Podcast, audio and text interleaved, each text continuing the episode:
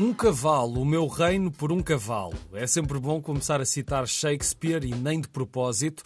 É que no Porto, o Teatro Carlos Alberto está a apresentar a partir de hoje uma nova versão do Ricardo III, com a encenação de Marco Paiva e de onde vem aquela frase que eu disse há pouco. Aqui temos um Ricardo III que vai ser em língua gestual portuguesa e espanhola, com um elenco formado por intérpretes dos dois países e legendado em português. Ou seja, veremos o espetáculo sem diálogos de viva voz, mas o encenador promete que se manterá o impacto da peça pela força e beleza dos gestos. Esta intriga política e poética, cheia de traições e sangue, ganha assim nova vida para descobrir nesta nova versão no Porto, com quatro sessões, hoje às sete, amanhã às nove, sábado às sete e domingo às quatro.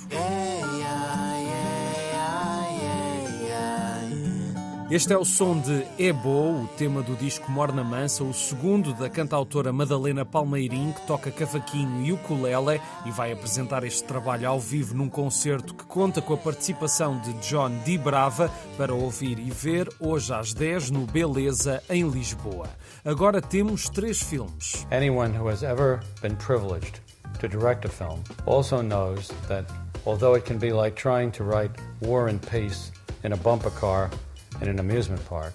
When you finally get it right, Esta é a voz de Stanley Kubrick, um dos realizadores mais influentes de toda a história do cinema, e agora há um documentário para ver no cinema sobre a vida e obra do realizador de filmes como 2001 Odisseia no Espaço e Laranja Mecânica. O documentário chama-se Kubrick por Kubrick, vale a pena ver. A sessão amanhã às 9 da noite na Biblioteca de Marvila, com conversa com o crítico Jorge Leitão Ramos, e depois dia 26, também às 9, na Biblioteca Biblioteca Orlando Ribeiro. E talvez o filme seja exibido, entretanto, noutras cidades. E por falar em cinema, nova oportunidade para ver Maestro no grande ecrã, na Pova de Varzim. Bradley Cooper, realizador e ator, a ser Leonard Bernstein, num dos grandes filmes do ano passado. Não percam hoje às 9h45 no Cineteatro Garrett. E terminamos com a grande estreia desta semana.